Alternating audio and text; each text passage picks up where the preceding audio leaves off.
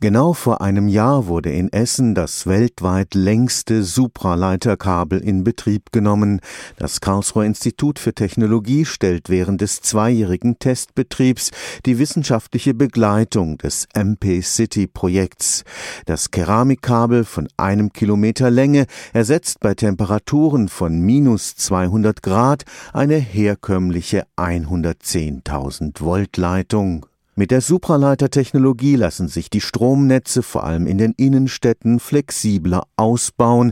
Teure Umspannanlagen fallen weg. Das Kabelprojekt in Essen ist ein sehr wichtiges Projekt äh, für die Supraleitung, denn es demonstriert auch zum ersten Mal, dass ein derartiges supraleitenden Kabel in einer realen Anwendungsumgebung zuverlässig betrieben werden kann. Professor Thomas Schimmel forscht am Institut für angewandte Physik des KIT. Er ist stolz, dass der weltweit längste Supraleiter nun schon mehr als zwölf Monate zuverlässig funktioniert. Supraleitung ist ein physikalischer Effekt, der beschreibt, dass der elektrische Widerstand eines Leiters bei tiefen Temperaturen komplett verschwindet. Herkömmliche metallische Supraleiter funktionieren nur bei extrem kalten Temperaturen um minus 273 Grad.